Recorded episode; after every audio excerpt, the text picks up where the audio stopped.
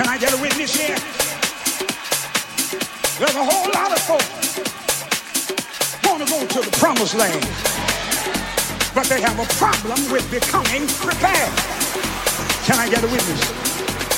Oh, brothers and sisters, the wilderness is a place, the Lord told me, of preparation. Yeah, he prepares us in the wilderness. I love that song. He's preparing me. To be prepared, he's getting you ready. Oh, brothers and sisters, he wants us prepared. You do know, brothers and sisters, that our heavenly promised land is a prepared place for a prepared people. Isn't it? What I'm talking about. Promised land.